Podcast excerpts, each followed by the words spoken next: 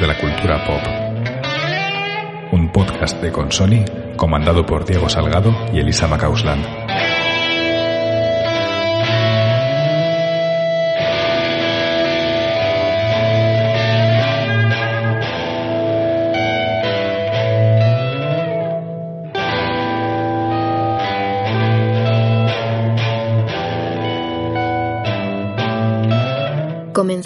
Este vigésimo primer episodio de Trincheras de la Cultura Pop,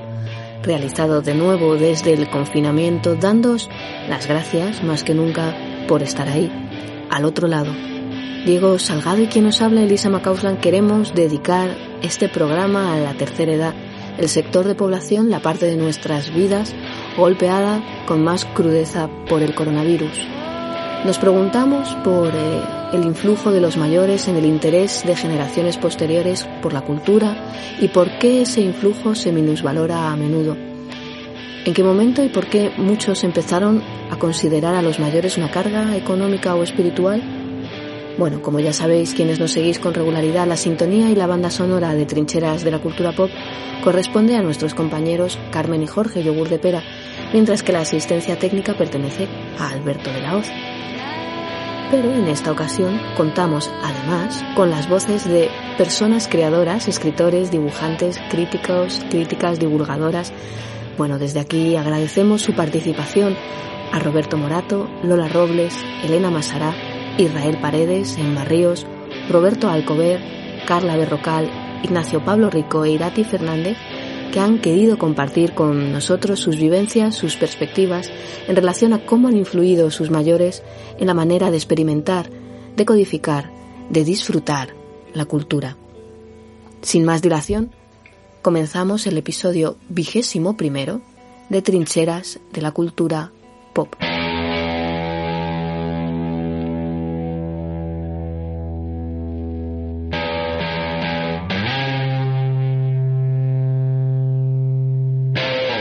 Un saludo para todos y para todas en este programa número 21 de Trincheras de la Cultura Pop, que como ha adelantado Elisa, está dedicado a nuestros mayores, la tercera edad, nuestros ancianos, como queráis llamarlo. Eh, quizá hablaremos luego efectivamente de la terminología y por qué se emplean unas u otras para hablar en definitiva de nuestros viejos, nuestros padres, nuestros abuelos, nuestras abuelas, nuestras madres y es un tema que en realidad siempre ha estado presente en nuestro programa. La verdad es que hay que decirlo que siempre nos ha interesado eso que hemos denominado en varias ocasiones mainstream invisible, que tiene como protagonistas, curiosamente muchas veces a la tercera edad. Y es invisible cuando hablamos de ello porque eh, estando allí y estando omnipresente no se habla, los agentes culturales no hablan de ello. Y resulta sintomático que mucho de ese mainstream invisible pues esté protagonizado tanto en la ficción como desde fuera por las personas mayores. Hablamos de ese cine que hemos llamado eh, humorísticamente siempre cine geriátrico, hablamos de los melodramas televisivos alemanes, eh, hablamos de los programas de sobremesa para los mayores, hablamos de los folletines televisivos como Acacias 38, etcétera, que se emiten todas las tardes. Eh, lo que nos preocupaba es que siempre habíamos pensado en hacer un programa en concreto sobre las personas mayores, pero la crisis del coronavirus, esta mortalidad tan brutal de la gente mayor, esta tragedia tan terrible que estamos viviendo, pues nos ha obligado a hacernos algunas preguntas a Lisa y a mí sobre el tema de cuál es, por decirlo así, cuál es la presencia que tienen los ancianos entre nosotros. Eh, nos ha chocado, eh, sobre todo al principio de esta crisis del coronavirus, encontrarnos con algunas opiniones, algunos tipos de comentarios bastante, bastante problemáticos al respecto de los ancianos y, eh, por tanto, queríamos un poco en este programa reivindicar y, analizar, por decirlo así, cuál es el papel de los ancianos en nuestra sociedad, sobre todo el punto, desde el punto de vista de la transmisión, de un punto de vista cultural que al fin y al cabo la cultura es una forma de vivir, es una forma de transitar la vida. Eh, vamos a empezar con, un, con una, un texto bastante dramático que hizo público hace unos días un joven cuya madre había fallecido y que nos da un poco pie para comenzar el programa. La cita es la siguiente. No caigamos en la trampa No podemos seguir deshumanizando las muertes, dejándolas en simples cifras. Tenemos que ponerles cara, tenemos que darles voz detrás de esas cifras. Existen personas que han levantado este país de la nada, personas que han construido una democracia plena a pesar de haber vivido una época a la que incluso los que no la hemos conocido no queremos volver. Bueno, esto es un fragmento, como tú has comentado, dramático y que en parte también eh, nos permitía eh, problematizar eh, lo que tiene que ver también con la distancia que hemos puesto y por qué hemos puesto esa distancia respecto a nuestros mayores. Es una eh, distancia emocional y a la par que sanitaria, desde luego, ahora mismo por cuestiones eh, de emergencia, de, de, emergencia en este, en esta, en esta emergencia sanitaria de salud. y claro, nos daba desde luego también para para preguntarnos por esos discursos, por esas imágenes, por esas voces que no están ahora mismo representadas en la esfera pública o que al menos vemos que hay una carencia y que tiene que ver más con esas cifras que son eh, eh, insoportables, pero que desde luego también nos, eh, nos hablan de muchísimas personas que, que, bueno, que están dejando de estar con nosotros. Eh, sí, hay un, hay un problema grave de fondo que no viene de ahora y ahora indagaremos un poco en algunos aspectos del pasado que han llevado a esta situación. Esta situación de asepsia extrema que defines tú muy bien con el tema de las cifras, las famosas cifras. Eh, la, esta crisis del coronavirus ha convertido en una sucesión de gráficos que suben y bajan, de curvas que se aplanan o no se aplanan, de, de víctimas y más. Estamos hablando a la hora de grabar este programa de 20.000 muertos y voy a repetir la cifra otra vez, 20.000 fallecidos, de los cuales no sabemos nada en la esfera pública, salvo efectivamente que son unas cifras que suben y bajan. Eh, yo creo que esto responde, en primer lugar, ahora entraremos en otros, en otros temas, a la creciente asepsia de nuestra esfera, de nuestra esfera social.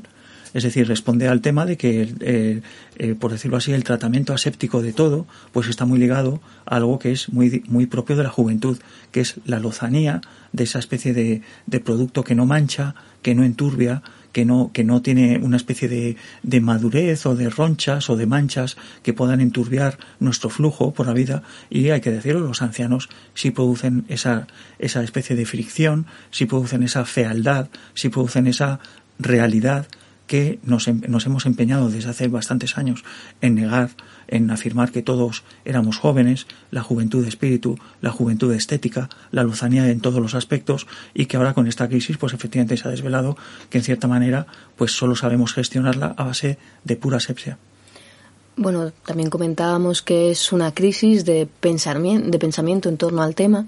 eh, y que no es, podríamos decir que no es algo que, que sea nuevo, ¿no? Pero que lleva bastante tiempo eh, larvándose. Eh, como bien comentabas, eh, tenía que ver con, tiene que ver con cómo se ofrece, en el caso de que se ofrezca, esa imagen de, las personas mayores, ¿no? Y tenemos, claro, aquí unas, las lecturas neoliberales, incluso de corte maltusiano, se, han, se han dado sin ningún tipo de, de pudor frente a esta crisis, ¿no? Estamos hablando de que la economía va por delante de la salud, de la que la economía cuenta ante todo y que la vida humana, bueno, es, es como es, ¿no? Es naturaleza. Ha habido eh, eh, incluso eh, personas de ámbito público del, del, entertainment comentando que bueno que si la situación es, es la que es eh, bueno que hay que asumirla y punto no que si lo que hay que hacer es que determinada capa de la, de la población eh, tiene que desaparecer un poco antes, pues bienvenido sea, ¿no? Hasta el punto de que encontramos en ese pensamiento de supervivencia del más fuerte a, bueno, la ironía del propio eh, Boris, Johnson, eh, que, bueno, es el, presidente de, Gran Bretaña, di, diciendo que, bueno, que había que poner la economía por delante de la salud y ironía mediante, como comentaba, eh, resulta que cuando es, eh, cuando es eh, diagnosticado de COVID-19, el mismo tiene que, eh, bueno,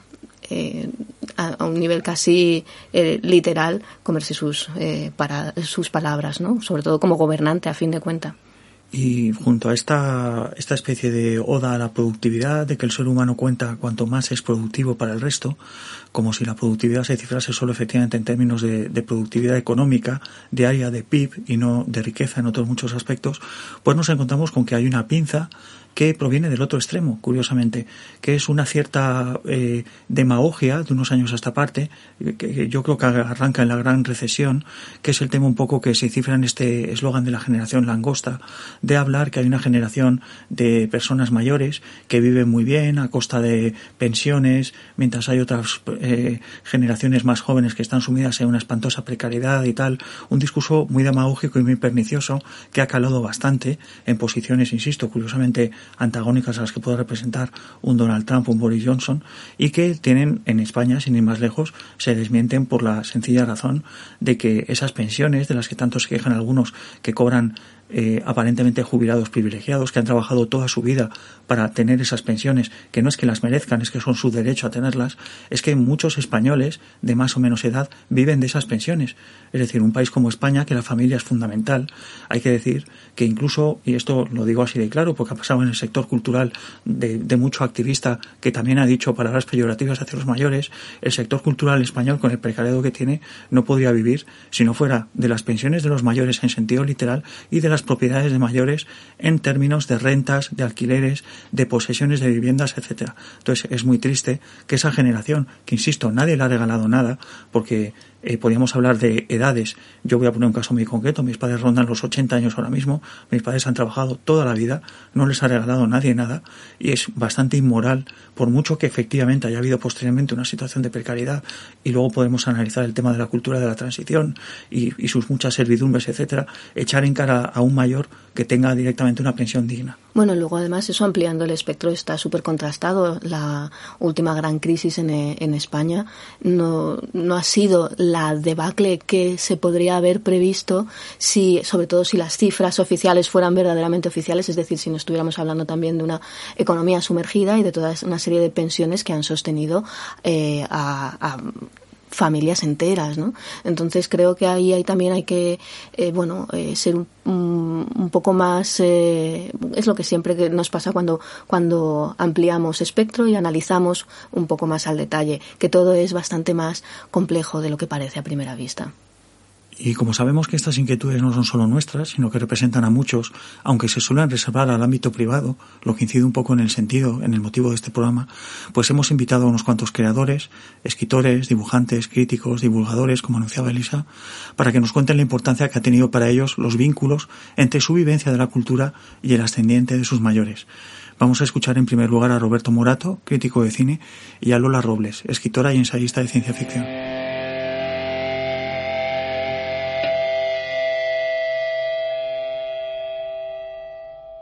Hola, ¿qué tal, compañeros de las trincheras? Soy Roberto. Creo que uno de los principales problemas de la vida contemporánea, o lo que entendíamos hasta hace un mes por vida contemporánea, es la poca preocupación por nuestro pasado. Nos han enseñado a vivir en el presente, a cultivar el mañana. El pasado ha quedado un poquitín reducido a una imagen deformada que alguien nos ha querido vender por una serie de intereses no muy claros y en los que no conviene entrar ahora. Dentro de esa espiral, yo creo que absolutamente banal y epidérmica que nos hemos tragado todos, ha surgido una especie de corriente, un desprecio, cuando no burla hacia todo lo anterior, hacia todo lo, lo que nos precede. No es un debate precisamente nuevo, porque, pero se ha evidenciado mucho más en los últimos tiempos cuando la cultura de Internet y las redes sociales se han convertido en un monumento al ego y por lo tanto un desapego hacia todos aquellos que, hacia todo aquello nos parece extraño y nos parece obviamente anterior. En estos días inciertos, ¿no? En que la vida de nuestros mayores quedan reducidas o reducidos a simples números y porcentajes, es necesario hacer una reivindicación de su aportación vital a nuestra sociedad. En mi caso particular, por desgracia y circunstancias vitales, pues apenas tuve contacto con mis abuelos paternales y mis abuelos maternales, con los que sí que tuve más contacto, pues nunca tuvieron una especial querencia hacia la cultura. Estaban más preocupados por trabajar y por poder otorgar a todos los de su alrededor de una vida mejor, que pueda sonar atópico.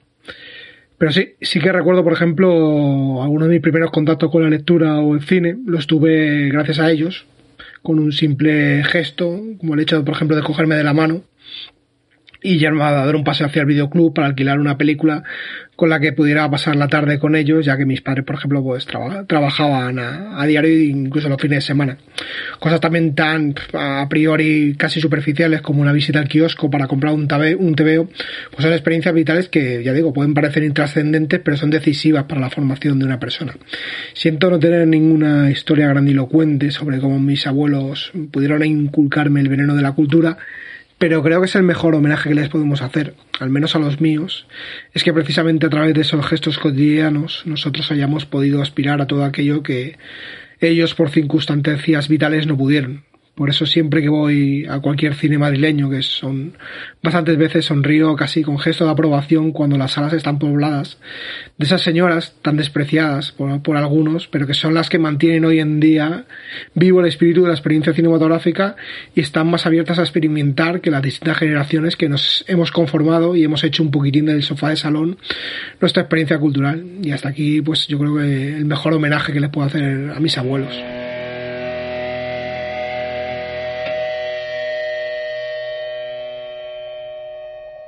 Hola, soy Lola Robles, soy escritora y una gran lectora desde, desde mi niñez. Y respecto de la influencia de mis antepasados y antepasadas en mi afición a la lectura, pues he de decir que mi abuela, que era una mujer a la que yo quería mucho y me parecía y era maravillosa, pues era analfabeta, porque nunca tuvo la oportunidad de aprender a leer ni escribir. Yo pasaba mucho tiempo con ella y entonces su, una de sus hijas, ella tuvo tres hijas, pues una de sus hijas me compraba un TVO todas las semanas, el pulgarcito, y ahí fue donde empezó mi afición a la lectura. Otra de sus, de sus hijas, que tuvo a su vez hijos, mis primos,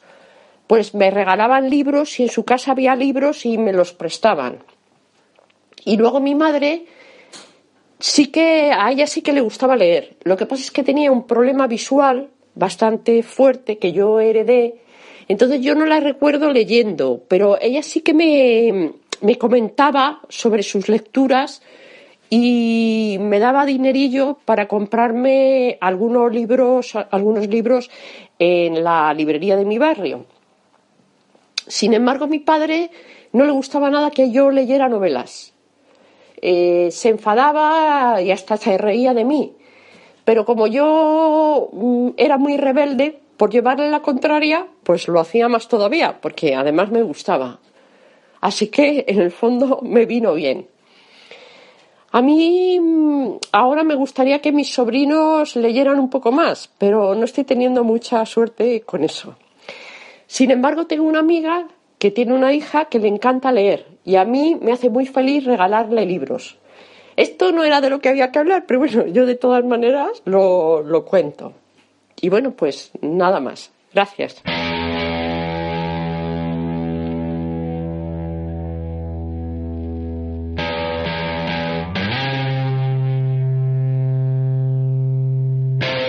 Hemos escuchado a, Roberto Morato y a Lola Robles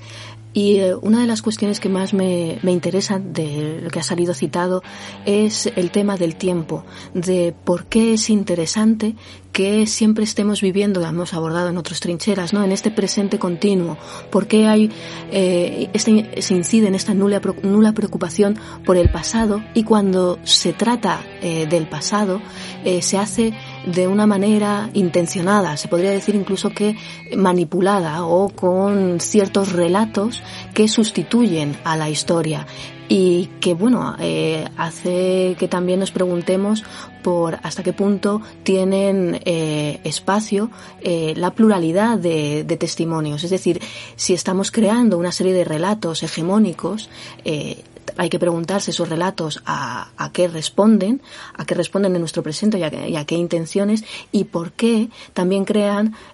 unos, digamos, crean unos espacios legitimados y otros que no tienen espacio o hay una serie de voces no legitimadas, ¿no? que no entran, eh, que no pueden entrar en, en, ese, en, ese, en esa esfera pública. Y esto creo que es interesante porque hay una película como es La trinchera infinita que trata de esta cuestión, ¿no? de hasta qué punto hay determinadas eh, voces, determinados testimonios que han quedado sepultados por los relatos hegemónicos, por los discursos, a fin de cuentas muchas veces por la ideología, que no tiene digamos, tanto interés en, en, la verdad, sino que, claro, ahora estamos hablando de distintas verdades, ¿no? Verdades sentidas, verdades subjetivas, y esto, bueno, eh, creo que también eh, puede, puede problematizarse desde la perspectiva que estamos tratando en este programa. Sí, la historia también es un relato, hablabas de la historia, efectivamente la historia es un relato, pero es un relato que si está hecha con rigor tiene una intención mínima, al menos de aproximarse desde nuestro presente al presente que fue, que es la, la, única manera un poco honesta de establecer puentes. Desde el momento efectivamente en que tú conviertes algo en pasado, algo distante a ti, separado de ti, y tú empiezas a establecer constructos desde el presente, pues lo que tú comentas, asistimos a una manipulación. Yo no sé si a ti te pasará, a mí me ha pasado y sé de más gente que le ha pasado últimamente que de unos años a esta parte sus mayores comentan directamente que la, historia reciente de España no la reconocen tal y como se cuenta ahora mismo porque efectivamente no se está asistiendo a un ejercicio realmente de estudio, de profundización, de atender a los testimonios de la gente mayor, sino una manipulación descarada en nombre paradójicamente de algunos conceptos como la memoria histórica, etcétera. Y entonces es bastante problemático efectivamente y nos lleva a lo que estábamos hablando. Si tú contemplas el presente desde el presente otro presente de cara a cara y te, y te atreves a igualarte a él y ves que puedes sacar en claro, o tú te distancias a posta y lo usas como quien mira por un microscopio y manipula lo que le interesa. También lo hemos hablado en alguna otra ocasión y es el tema de hasta qué punto que cuando vas cumpliendo años te estás dando cuenta de que hay una cuestión que ocurre, hay un ambiente, un aura, si lo prefieres, de, de, del tiempo que es casi imposible que otra generación pueda entender y comprender, hacerse a la idea cuando no lo ha vivido, ¿no? Cuando lo está, eh, lo está, digamos, eh, mm, incluso consumiendo. Iba a decir, yo no, no sé hasta qué punto esa transmisión total es posible. Te puedes hacer una idea, puedes incluso sublimarlo, puedes eh, consumirlo, adaptarlo a tu presente, pero es, es eh, difícil eh, trasladar ese, ese sentido y ese, y ese sentimiento y esa sensación eh, y que claro, es algo que también ahora mismo es normal que eh, otras generaciones eh, mayores a las nuestras pues digan, bueno, es que lo que me estás contando no tiene absolutamente nada que ver con lo que yo con lo que yo viví, ¿no? Entonces esto creo que hay que tenerlo también muy en cuenta a la hora de, que, de hacer buena investigación, de hacer historia verdaderamente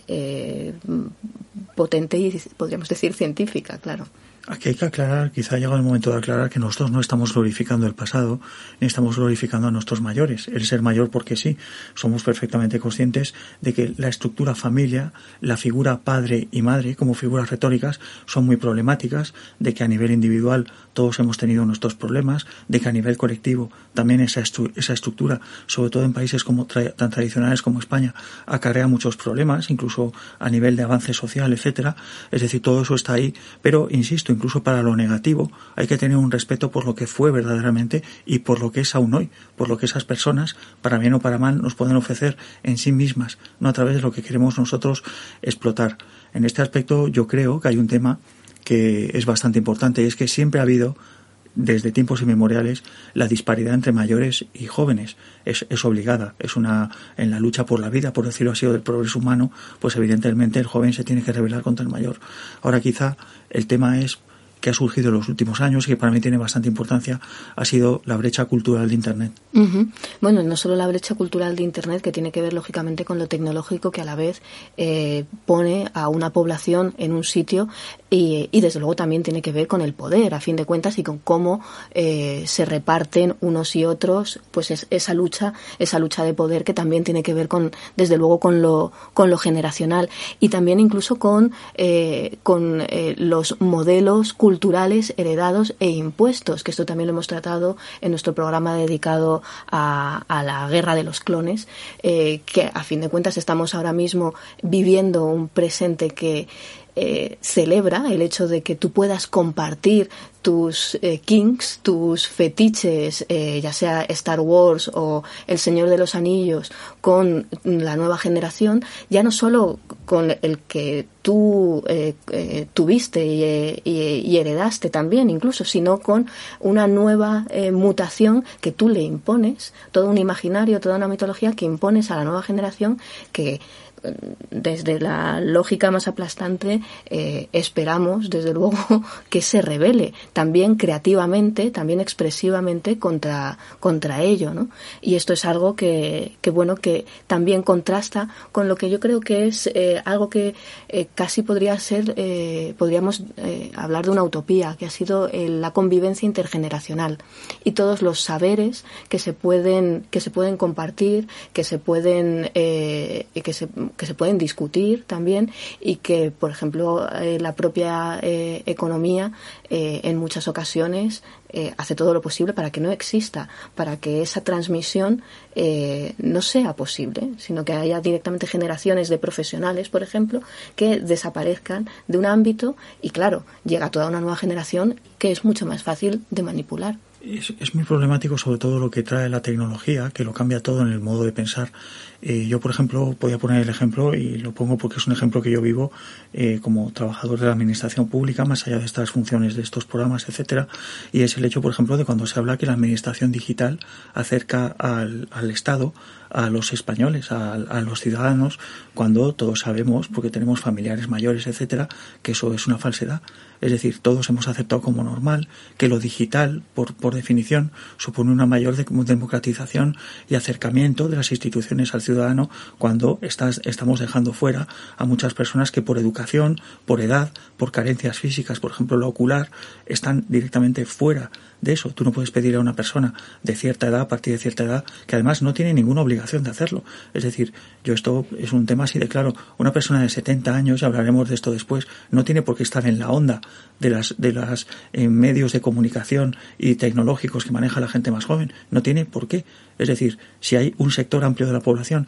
que ha vivido de acuerdo a sus propios métodos tecnológicos, etcétera, hay que respetarles en sus propios términos, no imponer un nuevo modelo comunicativo y tecnológico y a continuación dar por hecho, porque se da por hecho que el que no sepa, el que no se aplica, el que no se esfuerza para llegar a eso es un anticuado, es un carca, es un ok boomer, todo este tipo de comentarios denigratorios continuamente que se hacen a que no está en la onda de lo más moderno. Y que no es solo un tema de moda, es un tema ventajista también, porque eh, sobre todo si estamos hablando de dineros públicos, tiene bastante que bastante que, ver también esa cuestión. Si no lo facilitas del todo, pues entonces hay ahí unas cuestiones que, bueno, pues que, que se quedan un poco en, en, eso, en esas nebulosas. Porque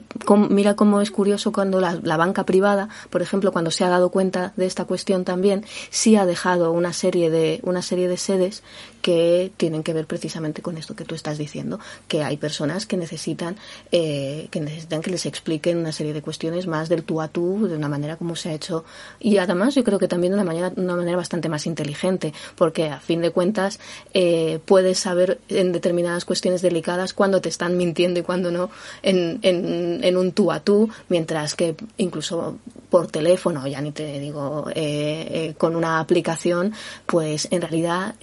la la responsabilidad incluso queda de tu parte. Y estamos hablando también de que hemos pasado una crisis con todo el tema también de, ciertos fraudes hipotecarios y demás, que precisamente el, el victimario principal han sido personas mayores. ¿eh? En definitiva, como apuntaba Elisa hace unos instantes, creemos que lo bonito, lo interesante, está en el concepto de lo intergeneracional el intercambio entre mayores, entre jóvenes, entre mediana edad, de saberes, de conocimientos, de culturas, de tecnologías, en definitiva de maneras de estar en el mundo que nos enriquecen a todos. Eh, para ayudarnos un poco a profundizar en estos temas, vamos a escuchar los testimonios ahora mismo de Elena Masará, historiadora y divulgadora de cómic, y de Israel Paredes, crítico de cine y escritor.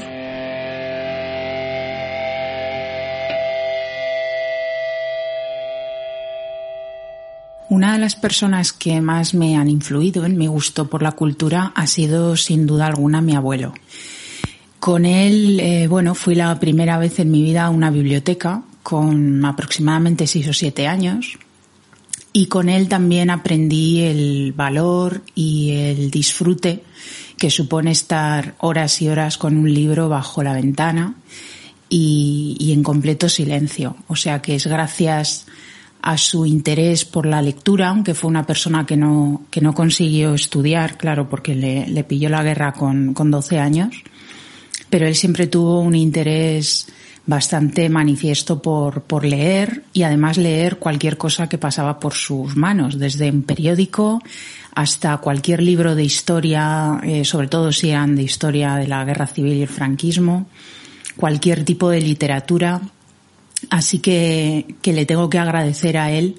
que me enseñara, que me enseñara eso, ¿no? El, valor de, de, tener un libro entre las manos y sobre todo de disfrutar de pasar cada hoja y ver cómo la historia va, va pasando por delante de tus ojos, ¿no? Eso y, y el silencio, el silencio y, poder leer bajo la ventana, bajo el sol que entra por la ventana es una de las cosas más bonitas que, que, él me enseñó y que, y que me llevo conmigo desde luego para siempre.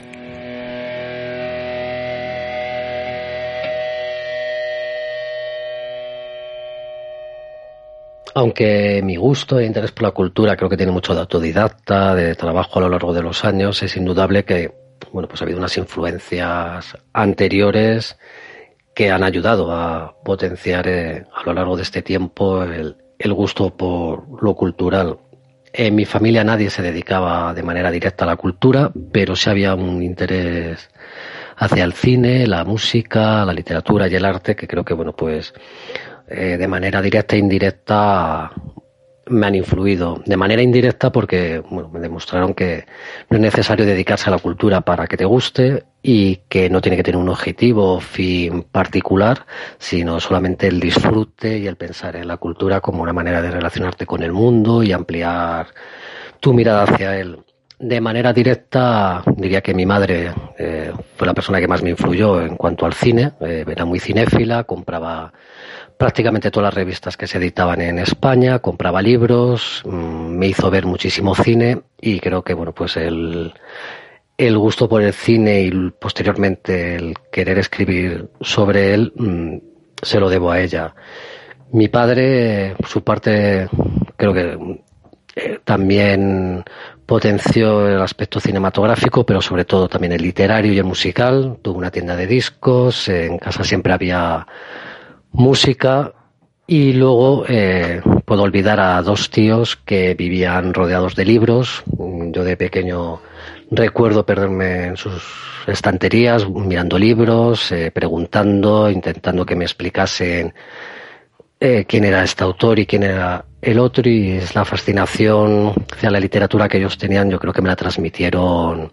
bastante bien y ese paisaje de sus habitaciones llenos de libros, creo que de alguna manera he acabado yo trasladándolo a,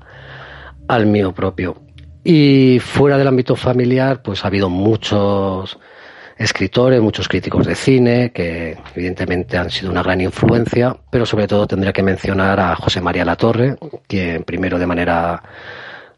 indirecta, leyendo sus artículos, novelas, libros, eh, me influyó mucho a la hora de,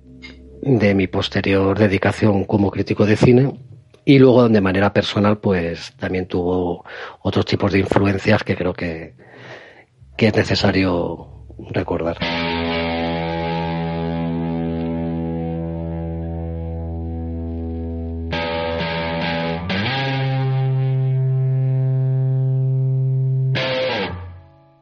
De estos testimonios de Elena Masará y de Israel Paredes, eh, hay algunos aspectos que queríamos destacar. El primero de ellos, sobre todo muy apuntado por Elena, es el tema de la, de la vivencia orgánica de la cultura en el día a día, de ese silencio que nos falta ahora tanto en el disfrute de la cultura, que es en definitiva un disfrute de la cultura íntimo y personal, que le enriquece a uno y no necesitas estarlo propagando a los cuatro vientos porque si no, no existe, si no, no lo has disfrutado.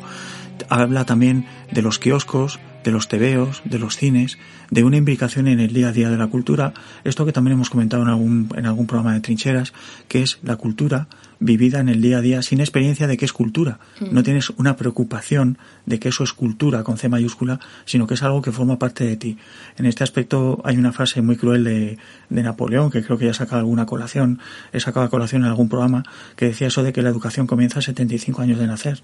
antes de nacer. Eh, lo que quiere decir Napoleón con esto es que hay una curiosidad intelectual, hay un ambiente en casa, en tus conocidos, en quien te rodea, hay una inquietud personal que es la que directamente hace que tú vivas la cultura desde que eres muy pequeño y no tienes noción, insisto, de que tienes que hacer nada especial con ello, que es la que te va colmando poco a poco y enriqueciendo personalmente. Y es curioso porque también es algo que va a coincidir en cierta medida en todos los, eh, en, los testimonios que ya hemos ido de eh, oído de los compañeros y compañeras y de los que están por venir, porque ese tema de lo cotidiano, ese tema del ámbito privado, el hacerlo público, el exponerlo es algo bastante reciente y tiene, y tiene mucho que ver, desde luego, con, con las redes sociales y con este eh, estar, eh, con esa urgencia de estar diciendo constantemente qué estás haciendo, qué estás leyendo, sobre todo además si te dedicas de una u otra,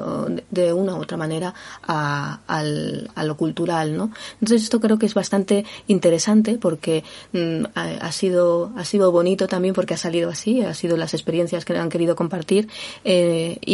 y, que al final eh, crea un hilo eh, también intergeneracional y, bastante bastante curioso, bastante interesante y que yo no sé cómo podremos ver en las próximas generaciones, que sería algo también a tener en cuenta hay que tener en cuenta también que ha estado más o menos soterrado evidente en, estas intervenciones que hemos tenido y volverá a salir otra vez de nuestros invitados el hecho de que hay gente directamente que no ha podido beneficiarse de, una, de un influjo cultural por parte de sus padres, de sus mayores, directamente porque no había medios económicos, porque estaban ocupados trabajando, sobreviviendo, etcétera. Esto también es muy importante, habida cuenta de que hay que decirlo, el, desarrollo económico y social trae muchas cosas buenas, pero por ejemplo trae un problema que comentaremos ahora, que es el de la segmentación por edades y que directamente anteriormente, hasta hace no muchos años en un país que ha sido muy pobre y en buena medida continúa siendo pobre en algunos aspectos como España, tiene unos desequilibrios notables en algunos aspectos, etcétera, es el hecho efectivamente de que no existía tanto la niñez como la ancianidad, tal y como las entendemos ahora, desde un punto de vista de desarrollo social, insisto, y de consumo, porque había mucha gente que no podía traspasar a sus, a sus descendientes, a sus hijos, a, a, sus conocidos menores, en un sentido de la cultura, porque ellos no lo poseían. Ellos, y esto es igualmente noble y perfectamente comprensible, pues tenían incluso sus oficios, que también son cultura. El señor que era zapatero, el señor que era mecánico, la señora que se ganaba la vida con sus costuras, que es una forma de cultura, etcétera. Pues todo eso también es un tema que está bastante un poco dado de lado en favor de una cosificación de menores medianos y mayores en un, en un tipo de consumo cultural muy determinado y muy pasivo además. Y lo hemos hablado también en, otras ocasiones, pero es la codificación de, de, la propia adolescencia. El ser adolescente es, digamos, es un, es un constructo que viene precisamente después de la Segunda Guerra Mundial y que, y que conviene a la sociedad de consumo. Hay que ser también eh, honestos y realistas con nuestra propia realidad sociocultural española. Nosotros digamos que modernidad a España llegó en los 80. Entonces, esto también, esta construcción de lo que es la tercera edad, eh, incluido el, el, vamos, la, estructura del inserso, eh, esto del tema de los viajes, que se ha hecho mucha mofa, pero que a la vez es un, eh, digamos, es, una vía de, de, cultura y de, y de compartir y, y, también todo se ha dicho también, ¿no? De, de dejar a, a, nuestra tercera edad en, un, en, un, en una parte, ¿no? En un, en un planteamiento que esto hay que tenerlo en cuenta también, ¿no? Es cuando puedes aparcar y cuando la tercera edad es todavía eh, consumible, todavía puede estar en la sociedad, todavía puede eh, ser más o menos adaptable a los usos y costumbres de la juventud. Y claro, en ello hay que tener en cuenta que hay una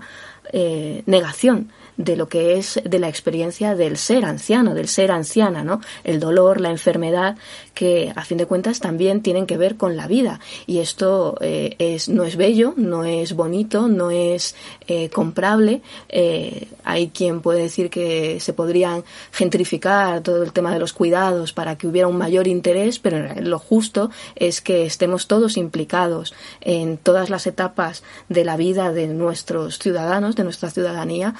porque es algo que hay que hacer, no es algo que es más o menos eh,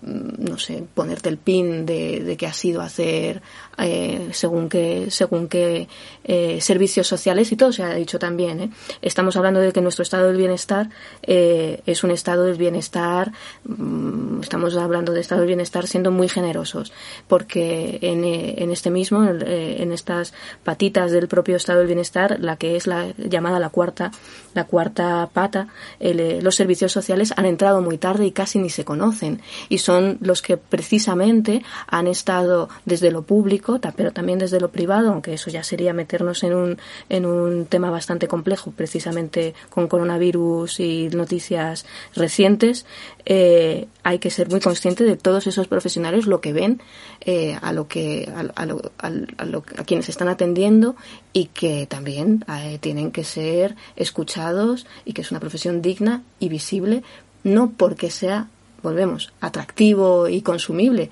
sino porque es lo que es, parte de la vida. A mí hay que decir que eh, dentro de la tragedia que estamos viviendo, eh, las imágenes que son prácticamente las que se han oficializado de las pocas sobre la enfermedad en sí, la vivencia de la enfermedad en sí, por parte de las personas que son pacientes de ella y que, y que la sufren en sus carnes, sobre todo los ancianos, son esas imágenes de sanitarios, militares, etcétera, entrando en viviendas de ancianos aquí en nuestro país. A mí me ha dado muchísimo que pensar esas imágenes por algo muy básico. Vulneran la idea de modernidad que se maneja desde cierta esfera cultural para devolvernos a lo que es España realmente. Y me parece bonito incluso. Eh, estamos hablando de esta segmentación por edades que responde en buena medida al capital, al, al tema de que tú entres en una librería y directamente hasta ahora mismo los cómics y los libros ya estén segmentados por edades, así se producen de una determinada manera y se consumen igual. Y la tercera edad también ha sido codificada como un consumible. Basta sumarse a una agencia de viajes o a, una, una, mm, a un comercio de implantología dental para darse cuenta de que hay un imaginario asociado a los señores mayores, pues el señor mayor de pelo blanco que está abrazado a la señora, lleva un jersey al cuello y hay un perro de lanas al lado, etcétera, para haber codificado una imagen absolutamente aséptica y moderna, entre muchas comillas, de la ancianidad. Yo, sin embargo, en estas fotos del coronavirus se aprecia lo que es la España real, la España de las casas de ambientación desoladora, de, de, de, casas pobres, de casas humildes, etcétera, que son la realidad, no son ni bueno ni malo, es lo que hay. Y ojo, no es la realidad de la gente anciana, es la realidad de la mayor parte de los españoles en cuanto volvemos a casa, dejamos de lado nuestro ambiente cool, guay, de, de, gestor, de activista, de provocador cultural y volvemos a nuestra realidad de todos los días, que es esa España profunda, real, donde están falleciendo nuestros ancianos en sus dormitorios, pues que es cutre, tiene poco de moderna. Ahora bien, lo que tenemos que preguntarnos es por qué hemos querido implantar una hiperrealidad sobre eso que está ahí y que está en los domicilios de todos nuestros conocidos, nuestros mayores, en lugar de asistir y pensar por qué eso sigue ahí. Bueno, y, y porque y por si implantamos una imagen, esa hiperrealidad a la que te refieres, ¿por qué no hacemos, por qué no, invertir, no invertimos para que se transforme? En cambio, lo que sí se plantean son estos eh, productos que también son las residencias de, bueno, yo conozco a, a la abuela de, de, una, de una amiga compañera del instituto que su inversión de futuro era, eh, era una especie de residencia hotel que todavía le quedaba un tiempo para, eh, para ir eh, a ella, pero había estado invirtiendo como una especie de horizonte, de horizonte paradisíaco. Y yo siempre le preguntaba, pero imagínate que por cualquier cosa no, no sé, no está viviendo el presente y no llega a ese futuro, a ese futuro utópico. No, no, ella tenía esta idea completamente de, de, de horizonte, de hotel, de hotel utopía, eh, en plan vacaciones en el mar eternas, ¿no? Y, eh, y era, era, la verdad es que era bastante, bastante tremendo. Y me ha, me ha acordado eh, precisamente eh, pensando este, este programa. Luego también hay que tener en cuenta que nuestros mayores contribuyen a, digamos, a, que pensemos nuestras propias etapas de vida, a que las vayamos, digamos, eh, cumpliendo sobre todo si esta codificación todavía la seguimos, la seguimos planteando en nuestro día a día con esta posadolescencia eterna y es por eso que también hemos contado con, para nuestro viaje con Emma Ríos, autora de cómic, y con Roberto Alcover, psicólogo y crítico de cine, para que nos trasladen sus vivencias.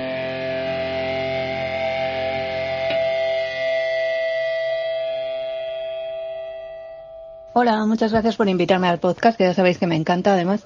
Em, y sobre todo para algo tan guay como el que me habéis pedido. Voy a hablar de dos personas. La primera sería mi madre, profesora de historia y del arte, que me arrastró por museos ya desde muy pequeña para tener pesadillas con el Guernica y con el Cristo de San Miguel de Taúl, por ejemplo. Eh, mi madre es una persona que, bueno, dio clase en el instituto muchos años, ahora está retirada, pero, pero bueno, sigue muy activa con todas esas cosas siempre que puede y, mm, y bueno, eh, digamos que fue la persona que me hizo entender el arte ya desde muy pequeña, eh, bombardeándome continuamente con, con todo lo que a ella le encantaba, ¿no? Entonces, digamos que, que, que además tiene como una capacidad de inspirar enorme, no solo a mí, sino a todos sus alumnos. Eh, conozco a varios que estuvieron con ella en clase y todo el mundo me habla de ella. Incluso cuando me he encontrado gente en las firmas por esta zona, cuando he firmado TVOs y tal, y me decían cosas como, ah, claro, es que es su hija, entonces lo explica todo esto, ¿no? Eh, digamos que es eso, es una persona que, que, que es muy pasional, entonces que pues es capaz de inspirar un montón y a mí también me ha inspirado un montón, pero claro, cuando, cuando su hija, eh, digamos que al final se metió un poco en los berenjenales que a ella tanto le gustaban, pues se asustó y luego le dio un poco de miedo apoyarme ahí, ¿no? Pero bueno, ahora está muy orgullosa de mí, de mi trabajo y de todos mis cómics y me sigue llamando y avisando todas las exposiciones posibles de los sitios a donde viajo o donde no viajo para que viaje, ¿no? Algo así. Y, y nada, le debo, le debo un montón de, de cultura y de, y de capacidad de entender pues cosas ¿no? que, que, a otras personas que a lo mejor no han tenido la misma suerte que yo les, les cuesta. Y la otra persona de la que querría hablar es se trata de Michio Kodama, que fue mi profesor de karate durante muchos años y que lo perdimos hace año, un año y cinco meses ya eh, por un cáncer. Eh, Kodama, digamos que me enseñó a entender sobre todo a cómo lidiar con el orgullo y con el ego. son cosas muy japonesas, ¿no? Pero digamos que así que me enseñó a entender un poco cómo el resultado tiene que entenderse desde la capacidad de valorar tu propio esfuerzo para hacer las cosas y, y que, y que bueno, que en una profesión como esta, en la que el ego por supuesto es importante porque para poder sacar pues tus mierdas y expresarte ahí fuera, ¿no? tan abiertamente como lo hacemos pues las personas que hacemos cosas como yo, como los tebeos, digamos que, que a pesar de que sí que hay que tener cierta seguridad, eh, en el fondo siempre estamos aterrorizados, ¿no? Digamos que él me, enseñó a intentar aprender o a empezar a entender cómo dejar eso atrás, ¿no? Cómo poder lidiar con tu propio orgullo y con ese pánico, ¿no? Que da, pues, la exposición. Y, y, y de cómo, pues no sé, tratar de, de, de, disfrutar de mi propio trabajo y de no y de no frustrarme, ¿no? A pesar, pues, de, de los problemas o del miedo o de las críticas o de la, de la, del abrumador que puede ser el apoyo en ocasiones y tal. Eh, y sí, bueno, pues creo que esas son las dos personas de las que quería hablar. Espero que, que os haya llegado parte del amor que siento por ambos. Un abrazo, chao.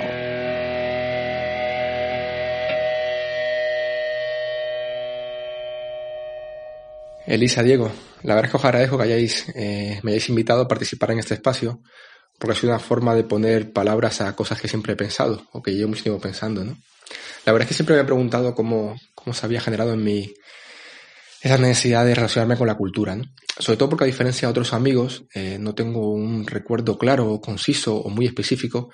de haber sido guiado o acompañado de forma como muy clara en el disfrute de la, de la cultura, ¿no? No tengo un recuerdo de haber leído con mi padre una novela Julio Verne,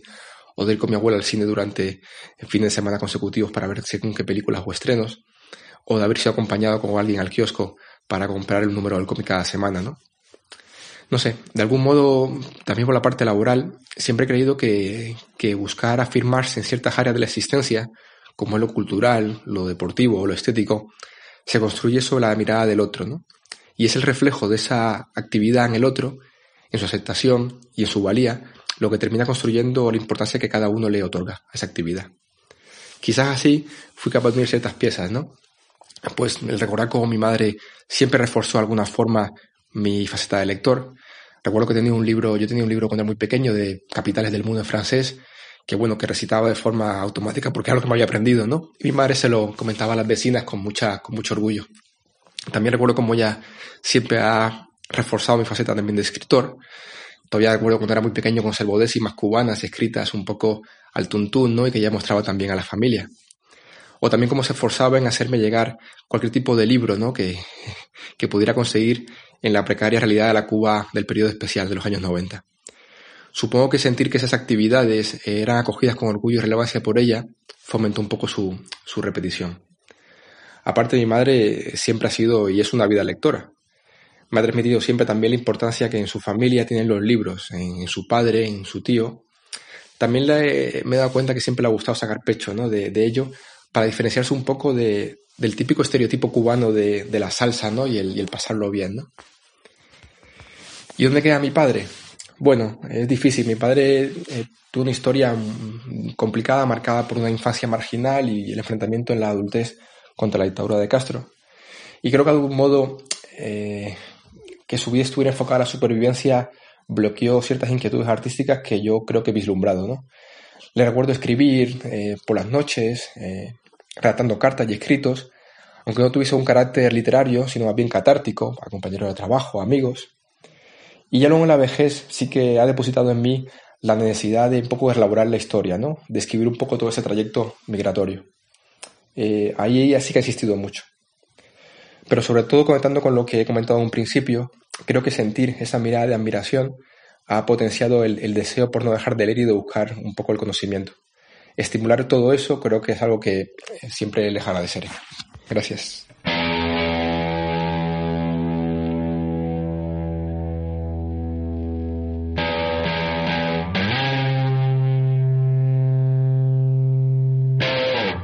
De estas declaraciones de Emma Ríos y Roberto Alcover, nos gustaría recoger, primero de todo, una pieza clave que es el tema de la inmigración, de, de, la figura del inmigrante y de cómo en el desarraigo del inmigrante tiene más o menos que ver el hecho de una figura de, de autoridad de mayor edad que le pueda recordar sus raíces, contra la que rebelarse cuando llegas a un país de adopción, etcétera. Creo que es un tema muy interesante porque ha sido objeto de, películas, de novelas, etcétera, pero creo que al, mm, en la realidad también un poco de lo que hablábamos de lo que es la realidad y la no realidad de una sociedad como la española, la verdad es que yo he hecho a faltar bastantes testimonios de lo que es la vida cotidiana de los españoles de toda edad y condición y en parte he hecho a uno a faltar la, la experiencia de estos inmigrantes. Es decir, hay programas en televisión, pero faltan un poco testimonios directos, recopilatorios, un poco para hacer historia, para hacer memoria de todo este, de todo este caudal que se produce desde que un inmigrante se instala en un país, deposita o no deposita su semilla de su cultura natal en su hijo, en su nieto, de las posibles revueltas que puede haber, de cómo luego ese joven a lo mejor con el tiempo recupera esa, esa corriente, qué supone recuperar desde el país de adopción la cultura original, si se puede recuperar o no. Son temas de bastante trascendencia en donde la gente mayor de nuevo vuelva a tener un, un papel clave. A que llamamos también cultura original, porque también aquí se plantea muchísimos, muchísimos estereotipos. Es interesante también porque Emma ha hablado de cómo su madre era profesora eh, y esto también, a fin de cuentas, este plantea casi como una especie de doble autoridad ¿no? Mm. Eh, en, tu, en tu vida, ¿no? O, si cualquiera hemos tenido eh, un padre o madre o familiar o persona cercana que también ha estado como es, es una autoridad en lo suyo, ¿no? Como eso también crea una fascinación, pero a la vez también puede eh, también plantear una serie de, mm, espera, pero me estás diciendo, pero como me revelo, ¿no? Aquí hay siempre unas tensiones interesantes y tienen mucho que ver con, con el eh, con, con, romper también ciertos estereotipos como decía con el tema de con el tema de la figura de, del inmigrante y de qué entendemos por cultura de procedencia y cultura y por cultura de adopción y luego también eh, eh, el tema de, del esfuerzo ¿no? que sé que esto es algo que a ti te, te, ha, te, ha, gustado especialmente de lo que ha planteado de lo que ha planteado Emma porque no se, no suele ser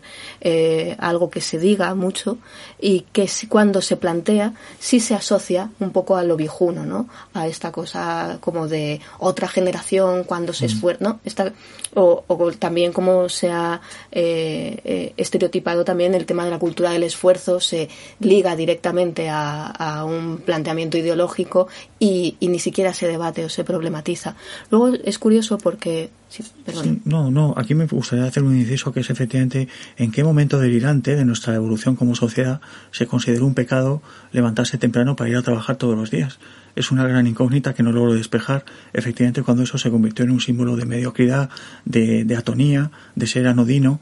y cuando resulta que hay que decirlo francamente, por muchos problemas que tenga esa cotidianidad, eh, efectivamente, lo hemos comentado antes, familiar, estructural, de levantarte todos los días para ir a trabajar y por decirlo de una manera un poco demagógica, sacar el país adelante, hay que decirlo que es por lo que funcionan las sociedades. Las sociedades funcionan por esas personas mediocres que en gran mayoría son nuestros mayores porque no han tenido tiempo ni, ni, ni, ganas de crearse personajes para parecer otra cosa que lo que eran, pues esas personas efectivamente son las que han hecho y las que siguen haciendo todos los días que una sociedad funcione, más allá de los caprichos y las volubilidades, etcétera. Entonces yo sí que yo sí quería reivindicar efectivamente la cultura del esfuerzo. La cultura del esfuerzo es la que hace que las sociedades progresen y es la que hace que ese progreso tenga unos fundamentos sólidos y una proyección de futuro, no el capricho y la volubilidad insisto, que son, eh, por decirlo así, flor de un día, que dan muy bien para figurar en determinados ambientes, pero son incapaces de sembrar nada que pueda ofrecer nada mañana. Luego también, eh, con todo lo que tiene que ver con eh, como, como decía, el estereotipo de, de, del inmigrante, del migrante, de aquel que procede, es decir, de dónde procedes, a dónde vas, ¿no? Es, eh, es curioso porque eh, yo sí mm, me, me crié precisamente en una familia híbrida y mi madre contaba, por ejemplo, cuando llegó de Colombia en los 70 aquí a, a España, especial, concretamente a Madrid, que le sorprendió que no hubiera eh, algo que para ella era muy cotidiano, eh, que no hubiera espectáculos eh, de zarzuela, por ejemplo, que la ópera fuera cosa de élites, eh, cuando no era algo así en, en Colombia, y que lo, bueno, que la juventud de aquella época despreciara completamente lo autóctono, eh, la copla y similares, precisamente por estar espe especialmente ligado a, al régimen, y, pero que eran completamente ignoradas como cultura por, por, la, por la nueva generación. Y es curioso porque luego también lo, siempre lo, contra, lo contrapuso a que lo que sí se solía escuchar sin ningún tipo de problema era eh, la música eh, de autoría francesa y demás. Entonces creo que esto venía muy a cuento precisamente por, por lo que vamos a escuchar eh, a continuación. Sí, es que la cultura francesa es un tema bastante curioso que quizá merecería una sección de un programa. La cultura francesa es tremendamente problemática. Es una de las que sigue vigente entre cierta progresía a través del cine de la Nouvelle Vague, a través de los, de los cantautores franceses, etcétera. Y ahora tiene mucho predicamento en los cines. Eh, cuando los señores y señoras mayores van al cine, muchas películas que ven son francesas. El cine francés tiene un crédito enorme en la cartelera española. Y es curioso observar que ese cine, que también está protagonizado muchas veces por señores y señoras ya un poquito provectos, maduros tirando a provectos, es un cine que cuando tú conoces la realidad de la Francia multicultural de hoy es absolutamente marciano. Es decir, en qué momento ha podido ponerse efectivamente como modelo cultural más, más moderno o actual, por ejemplo, temas como la Nouvelle Vague en su momento, o ahora el tema de, de estas películas que, que comentamos, eh, siempre del saber vivir, del buen vivir, de, Sí, de la alta cultura francesa. Del, del vino a toche, de copazos. la- Lambert Wilson siempre en pantalones cortos con un jersey al cuello tomando copazos en, la Riviera con una realidad multicultural como la francesa. Claro, yo me pregunto efectivamente eh, qué puede pensar un, un chico de un banlieue cualquiera de Francia, francés o de origen extranjero, no me importa, qué puede estar pensando y cuáles pueden ser sus, referentes, lo que hablamos de referentes de, de autoridad un poco, cuando vea que se estrenan en los cines una detrás de otra, porque luego hablamos de Hollywood, películas de ese tipo continuamente. Luego mi madre también subrayaba bastante precisamente en contraste que mientras lo que ella quería eh, era, era copla y, zarzuela, aquí luego también contrastaba con que eran los 70 eh, y se bailaba todo lo que ella había bailado antes, ¿no? En, los finales de los 60, ¿no? Era como que había como un delay, como, uy, aquí vienen siempre todo como una sublimación de, de, de música que, que bueno, que, que en Latinoamérica, es completamente en Colombia, ya se había, ya se había pasado de moda incluso, También hay que pensar que el motivo de ese delay, claro, es el tema del franquismo, el aperturismo posterior de la transición. Pero mi madre creo que lo que comentaba en ese sentido era también el tema un poco como de, hablábamos antes de eh, cómo se utiliza la cultura, ¿no? Como los peligros de la cultura como estatus, ¿no? Y cómo se planteaban ahí un tú estás aquí, yo estoy aquí porque a ti te gusta la copla o la zarzuela. Eh, bueno, creo que esto aquí nos da un poco de, digamos, de pasarle el testigo a, a, las palabras que nos va a traer Carla Berrocal, autora de cómic española de madre chilena, y también del crítico de cine y escritor Ignacio Pablo Rico, de familia argentina arraigada en nuestro país.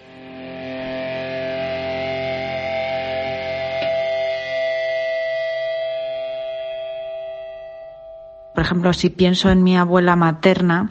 sí que creo que ha ejercido una gran influencia, sobre todo en los últimos años en mí, debido a, la música, ¿no? Porque yo nunca había tenido ningún tipo de interés por la copla, eh, más allá de pues de la cultura popular que conocía o de Rocío Jurado, lo típico, que además estaba como muy asociado a, a lo cutre, ¿no? A lo hortera y tal.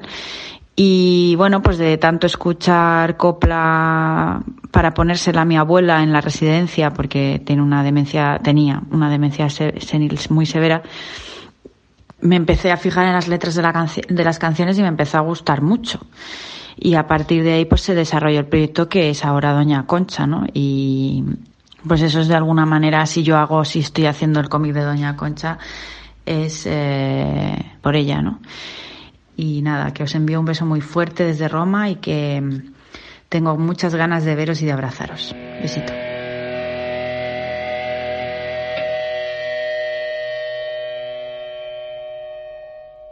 Muy buenas a todos y en primer lugar muchas gracias Elisa y Diego por invitarme a participar en mi podcast de reflexión cultural preferido, Trincheras de la Cultura Pop. Las primeras imágenes que albergo en la memoria, y debía tener yo por entonces tres años porque aún no me había mudado a España, corresponden al ejército de martillos marchando alrededor del muro en The Wall de Alan Parker. Esta siempre ha sido una de las películas preferidas de mi padre, la hemos visto innumerables veces en casa, y durante toda mi infancia sentí una especie de fascinación pavorosa hacia ella. De modo generalizado, el cine y los libros que puntearon mi niñez y mi adolescencia y que me han ayudado a configurar toda una visión de la cultura tienen mucho que ver con el influjo de mis mayores. Por ejemplo, hay un día que ahora sé que fue decisivo, eh, en el que casualmente mi padre Néstor me regalaba Bóvedas de acero de Isaac Asimov y mi madre Alicia una compilación con el escarabajo de oro y otros cuentos de Poe. Si me paro a pensar, me di cuenta que en el espacio que media entre estos dos referentes literarios encuentro buena parte de lo que me fascina de la ficción, escrita o no. En realidad ni mis padres son bibliófilos o cinéfilos como tal, ni lo eran tampoco mis abuelos o mi tía Silvia, pero siempre habían demostrado un aprecio enorme por la literatura, la música, el cine. Gracias a todos ellos pude descubrir textos tan diversos y cuya lectura me ha influido indudablemente como la literatura de Stephen King, Juan Carlos Onetti, Albert Camus o incluso la Biblia, además de los trabajos de cineastas como Akira Kurosawa, Federico Fellini o Charles Chaplin. Sin grandes ambiciones, en mi familia lo que ha habido es un apego más que suficiente por las diversas expresiones culturales como para que creyeran firmemente que compartir conmigo su inagotable curiosidad sería beneficioso para, para mi educación sentimental e intelectual. Desde luego que hoy no puedo entenderme ni como cinéfago ni como escritor cinematográfico sin la huella que todos ellos han dejado en mí. lo cual, por cierto, no evita que en la actualidad nuestra percepción de la cultura o de lo que buscamos en el cine y en la literatura difieran muchísimo y tanto mis padres como mis abuelos sepan que si me ha gustado algo, bien harían en correr hacia la dirección opuesta.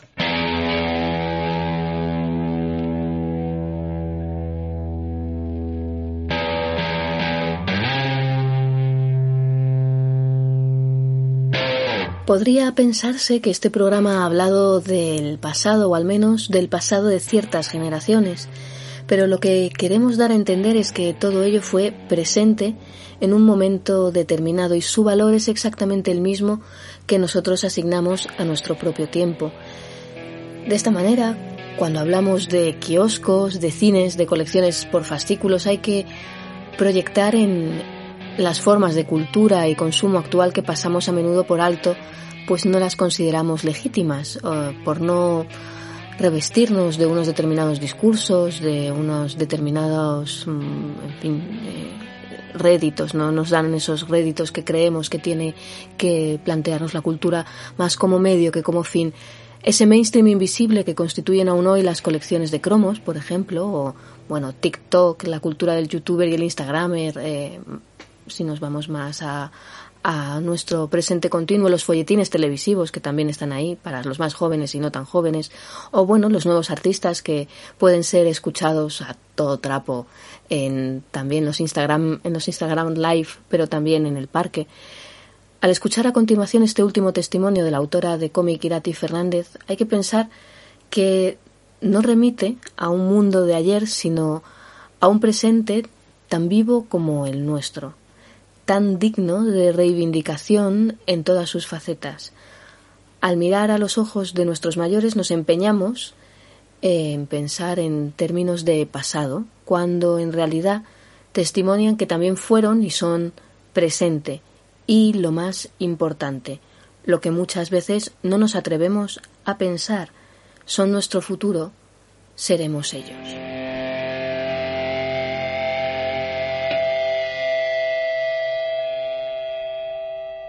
Pues la verdad es que yo, como crecí en un pueblo pequeño, bueno, ciudad pequeña, y en general mi familia no es muy, muy cultureta, no, tampoco mis tías sí que leen bastante, pero no, o sea, tampoco es, no sé, lo que más recuerdo que me influenció, sobre todo, eh, fue la cultura de kiosco, pero sobre todo por el trabajo de mi padre, que es chatarrero. Y al tener muchas imprentas y sobre todo la editorial Salvat cerca del pueblo, le llegaban muchos eh, libros, enciclopedias, libros cómics eh, defectuosos, mal impresos o mal cortados. O... Entonces muchas veces nos traía un montón de cómics de pequeños, pero mogollón. Eh, pues eso, aunque estuvieran mal cortados o mal, esto nos los traía y los devorábamos, yo sobre todo y mi hermano, leíamos, bueno, yo leía mogollón, mi hermano también, pero... Y, y solíamos, no sé, eh, eso pues mogollón de supermortadelos, superhumor, zipizape, las tres del percebe, no sé, me acuerdo, tengo el recuerdo de leer, pero devorarlos enteros. Y los Asteris y los Tintins también que tengo, alguno está como medio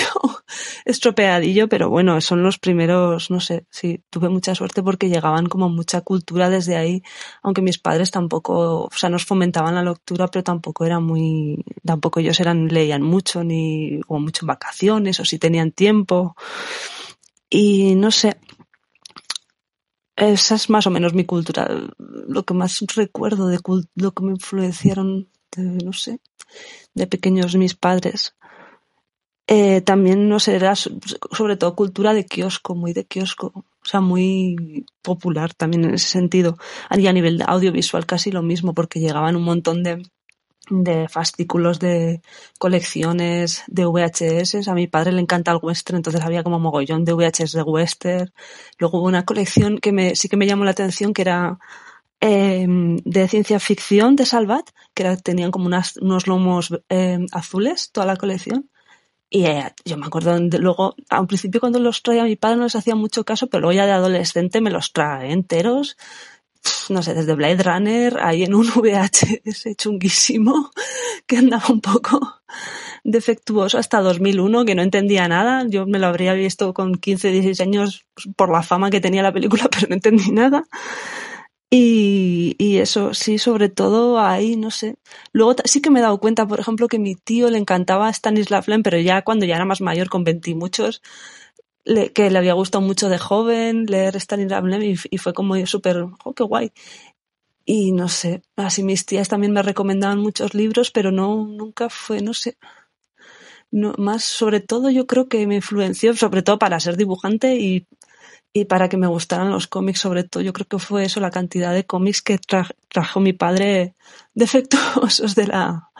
de la Salvat y de, las de lo que le salían en la chatarrería, que los empaquetaban y lo mandaban a reciclar todo, básicamente.